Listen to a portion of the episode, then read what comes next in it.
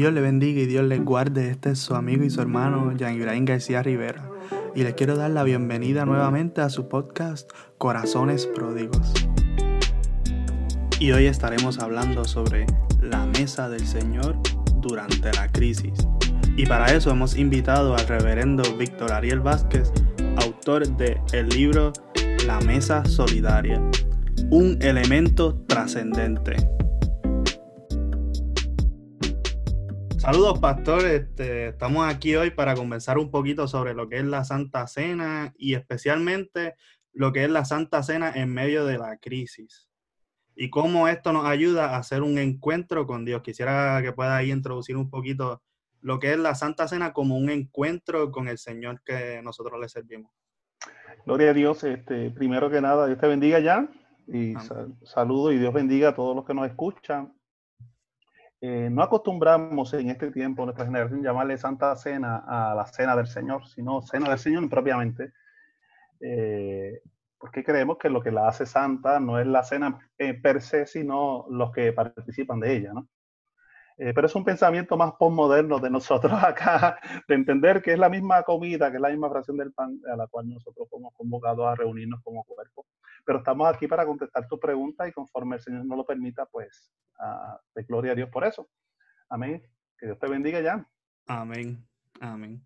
¿verdad? Leyendo el primer pasaje que, que entiendo que fue escrito sobre lo que es la Santa Cena en Primera de Corintios, vemos que se repite mucho la frase de cuando se reúnen.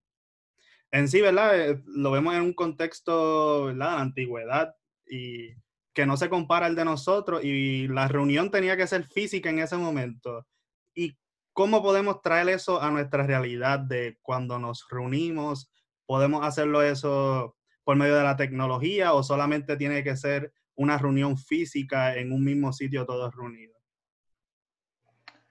Ah, bueno, ya, ya eh, gracias por la pregunta.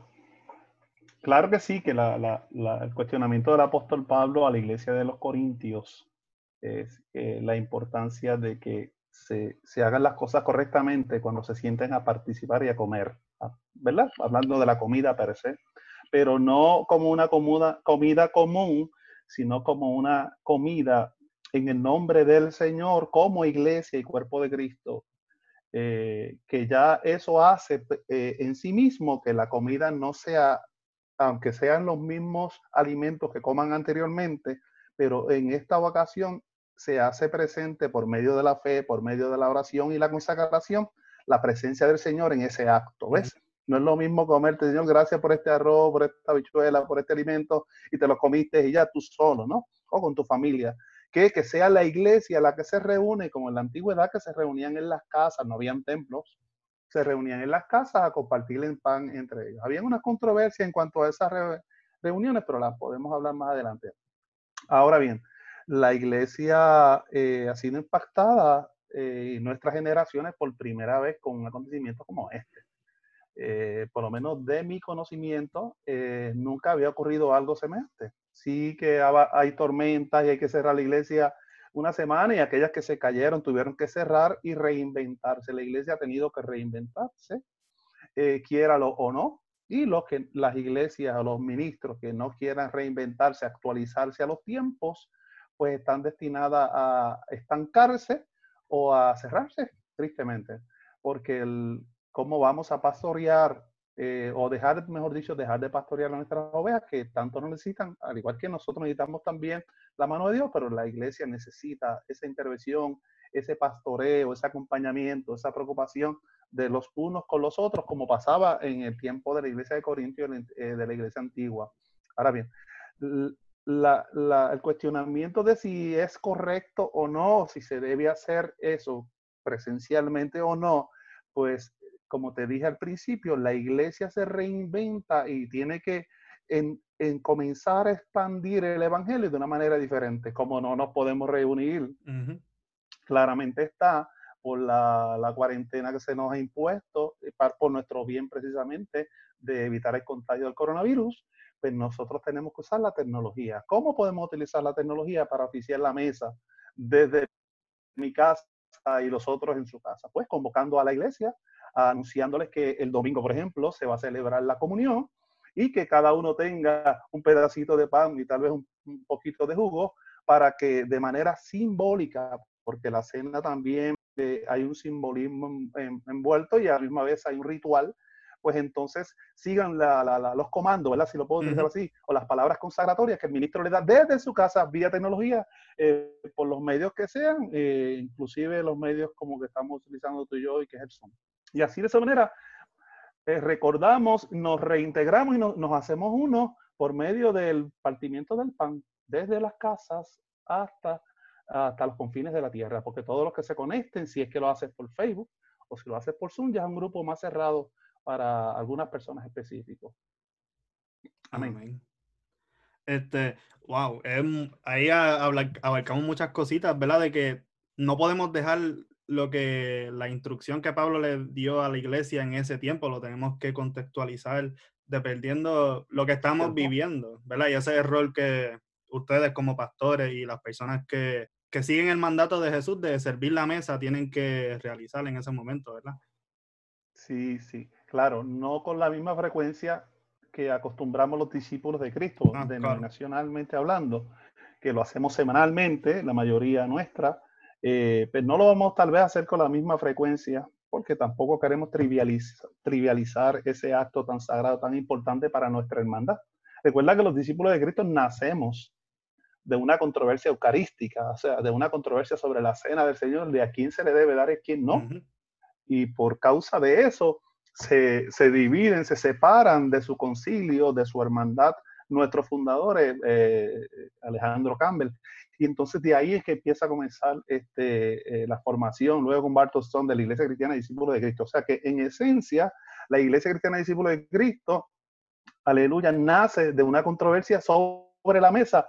Entonces, por eso es que los discípulos de Cristo nos apasiona tanto la mesa y por eso es que la servimos semanalmente, porque nuestro fundador, el fundador de la Iglesia Cristiana de Cristo en Estados Unidos precisamente, este, decía, si la iglesia se reunía el primer día de la semana para compartir el pan, o sea, el domingo, y compartían todas las cosas y tenían todas las cosas en común, pues nosotros debemos ser una iglesia bíblica y por lo tanto vamos a reunirnos semanalmente y de ahí nace nuestra tradición y por eso es que los discípulos celebramos la mesa así. Pero sí, eso no quiere decir que si no lo celebramos eh, semanal, pues estamos condenados o, estamos apartándonos de nuestra doctrina, todo lo contrario. Hay su momento y hay su tiempo, porque aún así, si la celebramos semanal en la iglesia, conforme a, cómo se educa la iglesia y la visión que tiene el ministro, también se puede trivializar, aunque se dé semanalmente. O sea, lo esencial aquí no es la rutina, las veces que se silba, ni los días que se silba, lo importante aquí, porque no queremos jugar a otras tradiciones religiosas tampoco, eh, o de fe, lo que queremos es más bien que el corazón sea el correcto. Las intenciones de cada uh, comensal, de cada persona que quiera participar, sea la correcta, porque si no, eh, en vano participamos de la mesa y como decía el apóstol Pablo, este juicio comemos y bebemos para sí. Amén. Yo estaba leyendo durante estos días el Evangelio de Marcos y me pareció interesante que en esa lectura de la cena, Jesús ahí muestra que dice que no va a tomar de, no va a participar más de la cena hasta que sea otra vez al final, este, eh, al final de los tiempos, en el reino, de, Dios. Y yo lo vi, ¿verdad? Como un poquito como algo más de esperanza, porque muchas veces nos enfocamos en lo que es la, lo que es recordar, ¿verdad? Porque claramente la Biblia nos dice que hacemos esto en memoria de Él pero también hay un acto que apunta hacia el futuro. Y especialmente entiendo yo que en estos momentos de crisis, como que brinda un poquito más de esperanza, porque ¿verdad? en medio de esta fragilidad podemos, podemos mirar lo que será el cumplimiento del reino de Dios. No sé si puede abundar un poquito más. Claro que sí, este, los teólogos no se ponen de acuerdo, los estudiosos no se ponen de acuerdo si si cuando Jesús pronunció esas palabras, que no la volveré a tomar o a comer hasta que se cumpla en el reino de Dios, eh, es una implicación de que ni siquiera esa, en esa cena él participó o que esa fuese la última vez que él iba a participar de la cena. La realidad es que Jesús siguió comiendo aún después de resucitado. Y, por ejemplo, cuando resucitó, hubo un momento dado que apareció en medio de los discípulos y le dijo, deme un pedazo de, pescado de ese y un poquito de pan para comer con ustedes. Y más adelante eh, se le aparece en la playa a los discípulos y cuando los discípulos llegaron, él ya le tenía un picnic, ya le tenía pescadito preparado en una parrilla, digo, a la piedra y a la leña en aquel lugar y les tenía preparado unos pececillos para ellos. Y él comió también. O sea, lo, lo, importante no es si Jesús dejó de comer de, o participó o no de esa cena, que yo entiendo que sí, porque tú no vas a ir a una reunión donde se da comida y no comer. Pues claro, él va a estar ahí. Aún así, el ambiente estaba un poquito difícil porque los discípulos, eh, Jesús le estaba anunciando que era la última vez que iba a comer porque lo iban a entregar, lo iban a matar. O sea, presencialmente no iban a tener de ahí en adelante, eso sí podemos afirmarlo, una cena formal como esa. Cuando hablamos de una cena formal, estamos hablando de celebrar la Pascua, eh, donde debían haber este, alrededor de 12 personas o más para poder participar del cordero, de las hierbas amargas y, del pan sin levadura, y todo ese tipo de cosas que tradicionalmente los judíos hacían. Pero lo maravilloso de esto es que Jesús le da un elemento de esperanza y le dice, no la comeré más hasta que se cumpla en el reino de Dios. Y quiere decir que en el reino de Dios ahí va a haber una reunión maravillosa con todos los redimidos, con todos los salvos, donde el profeta Isaías lo recalca en el capítulo 25, donde dice que habrá un banquete para todas las naciones, para todos los lavados por la sangre del Cordero de Jesucristo, que estaremos allí en el cielo. Precisamente ya en el próximo libro que sale, espero que salga a finales de este año, principio del otro, siete maneras de celebrar la cena del Señor, el último capítulo, va a ser la cena del Señor en el reino de Dios. Así que todo el que me esté escuchando tiene que adquirir ese otro libro porque vamos a hablar precisamente de siete maneras de celebrar la cena del Señor y uno de esos capítulos es la cena del Señor, la celebración de la cena en el reino de Dios. Así hay una promesa y yo te pregunto a ti, Jan, eh, eh, metafóricamente hablando, eh, y a todos los que me escuchan, todas las promesas que Jesús hizo, las cumplió porque Jesús no es hombre para mentir ni hijo de hombre para arrepentirse. Siempre que él prometía, lo cumplía y prometió que va a haber una mesa y nosotros tenemos que en fe creer lo que así será. Habrá banquete en el cielo, aleluya. Amén. Claro que sí. Amén. Este, eso, ¿verdad? Estábamos hablando de lo que, lo que sería en el reino, en el futuro, y yo no lo, yo mencioné ese pasaje de Marcos porque no porque él dejó de comer, porque como usted mencionó, muchas veces Jesús siempre era fiestero y le gustaba comer y beber en donde, quiera que se metía.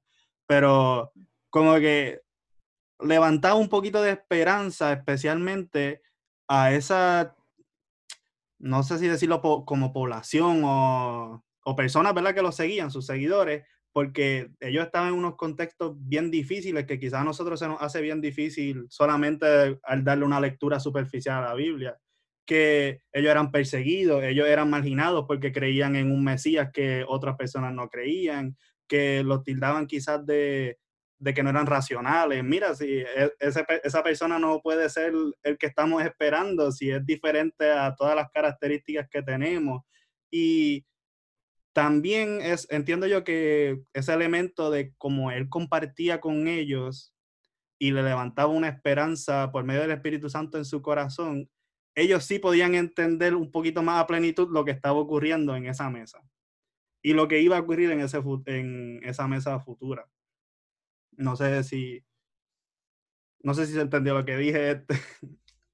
Sí, sí, eh, eh, el contexto, el contexto que ellos eh, vivían, que estaban viviendo, no era un contexto como el nuestro, no era una cultura democrática, eh, era una cultura de persecución, una, una, cultura de sospecha, era mucha marginación, una cultura patriarcal donde el hombre mandaba y el resto pues se echaba hacia el lado, lo demás era, se podía cuantificar, se podía comprar, se podía ponerle un precio, pero a la misma vez cuando hablamos en cuanto a la fe, y, a, lo, al, elemento nuevo que están recibiendo los discípulos, el insumo nuevo de lo que está diciendo Jesús. Yo me lo imagino a ellos bien atentos a lo que Jesús está diciendo y cada palabra que Jesús pronuncia tiene un significado nuevo y también inesperado para ellos por lo que acabas de decir, porque yo esperaba un rey, no esperaban a un cordero, esperaban un león que los pudiera libertar de, de la opresión romana, ¿no?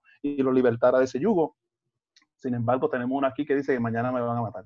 O sea, esta noche me vienen a buscar, que era jueves en la noche, y ya mañana no voy a estar con ustedes, pero no se preocupen, yo enviaré el consolador y todo ese tipo de cosas. Pero lo importante en esta mesa es que le dice, ahora pues yo no estaré con ustedes, pero siempre que ustedes se reúnan a compartir el pan y la mesa, háganlo en memoria de mí. Y nos da una ordenanza de ahí en adelante para que la iglesia memorice, para que la iglesia recuerde, para que la, la, iglesia continúe con esta, si lo podemos llamar ordenanza, otras iglesias lo llaman sacramento, eh, eh, que haya coinonía, comunión entre ellos, porque por eso soy discípulo de Cristo. Para nosotros la mesa es trascendental y es el centro del culto. Claro, está la predicación, pero en la mesa hay un elemento de unidad que debe existir y que, que nos obliga eh, con cuerdas de amor a unirnos a, a, todos los que estén reunidos en el nombre de Jesús y a toda la iglesia universal a ser uno como Cristo siempre pretendió que fuesen los discípulos y fuesen los que creían en su nombre. Digamos, que sean uno, así Padre, como tú y yo somos uno. Y eso es lo que buscaba Jesús más bien con eso. Jesús entonces les imparte esperanza en medio de la desesperanza, en medio de la preocupación, en que cómo que ya no vas a estar, entonces qué vamos a hacer nosotros. Entonces Jesús le, da, le dice, tranquilo, no la volveremos a comer aquí, pero habrá un lugar donde sí la vamos a comer y ustedes van a estar allí. Amén. Qué, maravillosa esperanza de saber que tú y yo podemos estar allí, porque Jesús no es un Dios, no era un Dios eh, ni un Mesías que hacía excepción de personas. Todo aquel que viene a Él, Él le abría el corazón, le abría los brazos y los bendecía. Y le abría, mira, bienaventurado, ¿verdad? Eh, porque de vosotros era el reino de los cielos. Y entonces eso lo hacía continuamente con la gente, más bien la gente marginada, la gente que, que venían a Él. Porque Jesús, aunque no fuese marginado y venías a Él, y si verdaderamente tu intención eran las correctas, Él te recibía porque Él está para todo el mundo. Ese es el Dios que no todo el mundo puede aceptar. Ese es el Cristo que no todo el mundo le gusta, que puede aceptar a todo el mundo. De eso habla mi libro. Y por eso a veces eh, mucha gente se hace preguntas y se cuestionan, unos para bien y otros para seguir pensando y cuestionándose de que la mesa es exclusiva para algunos y para otros no. Yo creo que todo aquel que viene a él en humillación, se arrepiente de pecado y reconoce a Jesús como Señor de su vida, puede participar de la mesa y en el cielo, en la mesa universal, habrá muchas, pero muchas sorpresas, como dice el profeta, para todas las naciones. Amén. Amén. Eh, yo estaba, los primeros episodios de este podcast hablan sobre la parábola del hijo perdido, ¿verdad? La parábola del hijo pródigo, como conocemos. Y, ¿verdad? Ahí vemos entablado, este, enmarcado lo que usted acaba de decir, que hay gente que piensa como el hijo mayor que el amor de Dios y la gracia de Dios es para algunos nada más, y mientras mm, que... Que otros no lo merecen. Exacto, es como que yo me quedé aquí con, con mi padre, yo soy el que merezco.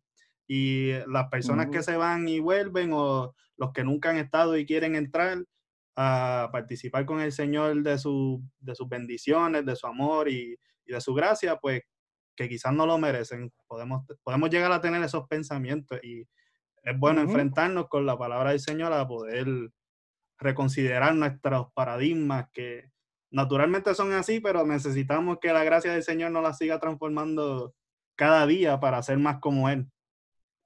La pregunta, la pregunta que tenemos que hacerlo, ¿yo la merezco? Amén tú la mereces. ¿Quién la merece? Porque todos somos pecadores y estamos destituidos de la gracia de Dios. Aun cuando reconozcamos al Señor, seguimos fallándole. Cada día le, tenemos que arrepentirnos, pedir perdón por nuestros pecados. Eh, una vez escuché un pastor que decía, se apuesta el día sin pecar, yo llevo más o menos cuatro días y no he pecado. Más adelante, eh, ese pastor cayó en adulterio y fue destituido de su ministerio. Y ese era el que decía que podía estar día sin pecar. ¿Por qué? Porque nos ponemos altivos de corazón, nos ponemos orgullosos y podemos pensar que yo sí soy digno, pero otros no. Y entonces hacemos asesión de personas, que es todo lo contrario a lo que hizo Jesús, y ahí entramos en juicio, y el juicio no nos corresponde a nosotros, porque Dios no mira lo que mira el hombre, Dios mira, o el ser humano, Dios mira lo que hay en el corazón, y eso es lo que a Dios verdaderamente le importa, lo que hay en el corazón de la gente. Amén.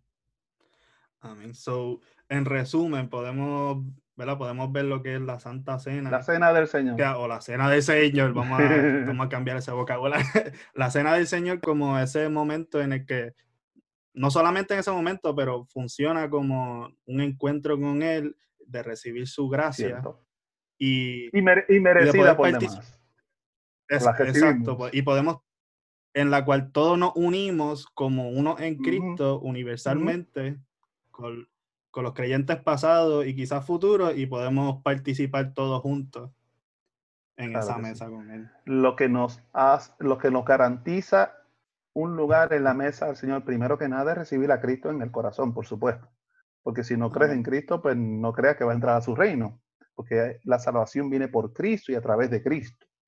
De que murió en la cruz y que resucitó de los muertos. Esa, es la fe de, la persona. No dice, eh, eso, no estoy diciendo que, que tienes que nación o concilio.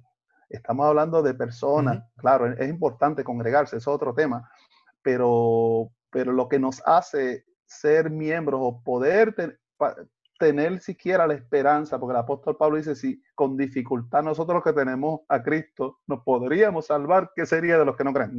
Entonces, nos da esperanza de saber que aunque no pertenezcas a una hermandad, pero sí estás buscando a Cristo, no estoy auspiciando que no te congregues, es importante congregarte, porque al congregarnos nos alimentamos de la palabra y dice la, Biblia, habrá un rebaño y habrá un pastor, no hay nómadas cristianos, Dios no nos hizo solos, Dios nos hizo en comunidad, no es bueno que el hombre esté solo, hay una comunidad.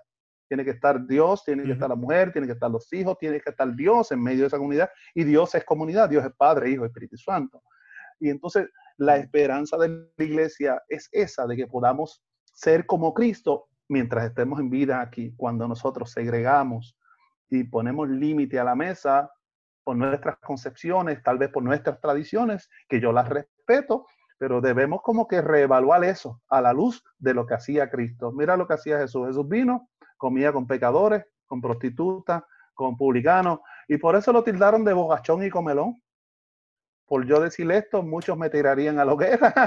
a Jesús también lo querían tirar a la hoguera y me pueden tildar pues, de religioso, de fanático, de no tener una concepción de, de, lo que es la teología en la historia de la iglesia.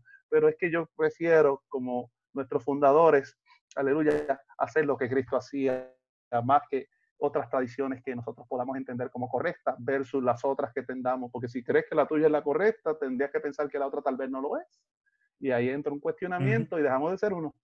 Lo que nos une es la invitación que hace Cristo, porque yo no invito a la mesa, la mesa es del Señor. Yo invito en el nombre del Señor, pero quien invita en sí convence al corazón para que participe de los elementos, porque más allá del, de la oblea y del juguito, es la esencia de la unidad y del amor fraternal entre todos los cristianos, entre todos los que tienen la fe depositada en el Señor. Amén. Amén. Amén.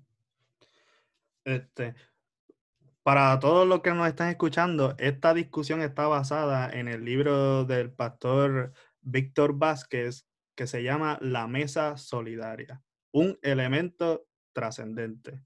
Pastor, si usted quiere dar un resumencito de lo que es su libro que ya, que ya está publicado y de nuevamente mencionar el que está en proceso. Amén. Mira, eh, más que pretender que la gente adquiera mi libro, que claro, todo escritor quiere que su libro sea vendido y que la gente lo pueda leer. Eh, está el interés de que podamos eh, meditar y reflexionar sobre las palabras de Jesús, sobre el ejemplo que nos da la iglesia naciente una vez resucita Jesús y ya ellos se encuentran solos y tienen que seguir hacia adelante evangelizando y gracias a lo que ellos hicieron, pues hoy el evangelio llegó a nosotros de cómo la iglesia, porque tampoco podemos descartar la historia de la iglesia, de cómo la iglesia ah, desde sus propios acercamientos ha entendido la mesa del Señor y descubrir que hay algo que nos une, que, que hay algo que es esencial, que es céntrico, que nos une a todas las denominaciones cristianas y es el amor de Dios en nuestros corazones. Siempre que Jesús sea el centro de la mesa, habrá unidad. Siempre que Jesús sea el centro de la mesa, habrá amor de los unos para con los otros. No olvidemos eso, no, siempre tengámoslo de perspectiva, que Jesús siempre añadía, Jesús nunca restaba. Aleluya. Y siempre estaba pendiente de aquellos que eran marginados, de aquellos que no eran contados como personas siquiera, con aquellos que no podían. Ese era su especial tesoro y a esa gente especialmente fue a la que Jesús le dio su atención.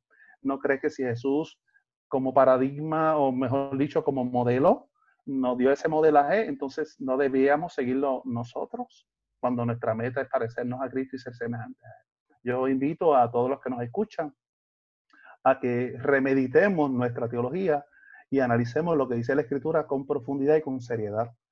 El apóstol Pablo se queja de la iglesia de Corintios porque unos comían adelante, uno y otros se quedaban marginados, unos se emborrachaban y se comían lo mejor y los otros comían las obras y sobraba. Esa no es la iglesia.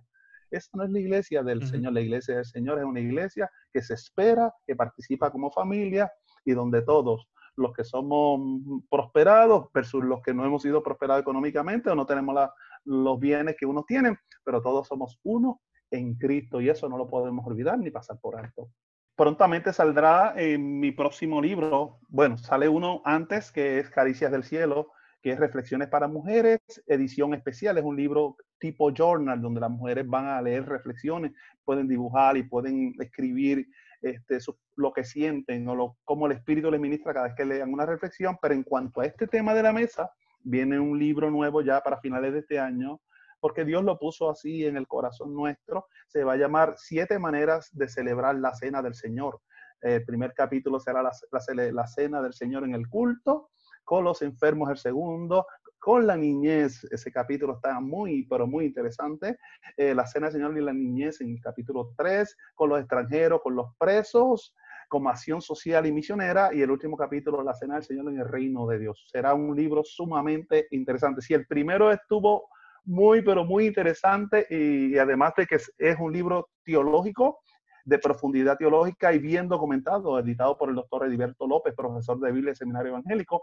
Este segundo libro toca unos elementos y unas fibras que no he visto ni he encontrado en ningún otro libro. Eso lo hace único para la gloria de Dios y Dios lo puso, lo depositó en este siervo, en su hijo, para Víctor Ariel Vázquez, pastor de la Iglesia de Discípulos de Cristo en Palmarito Corozal, para que lo escribiera y que usted también lo pudiera tener y lo atesore como un tesoro para muchos años, para muchos años.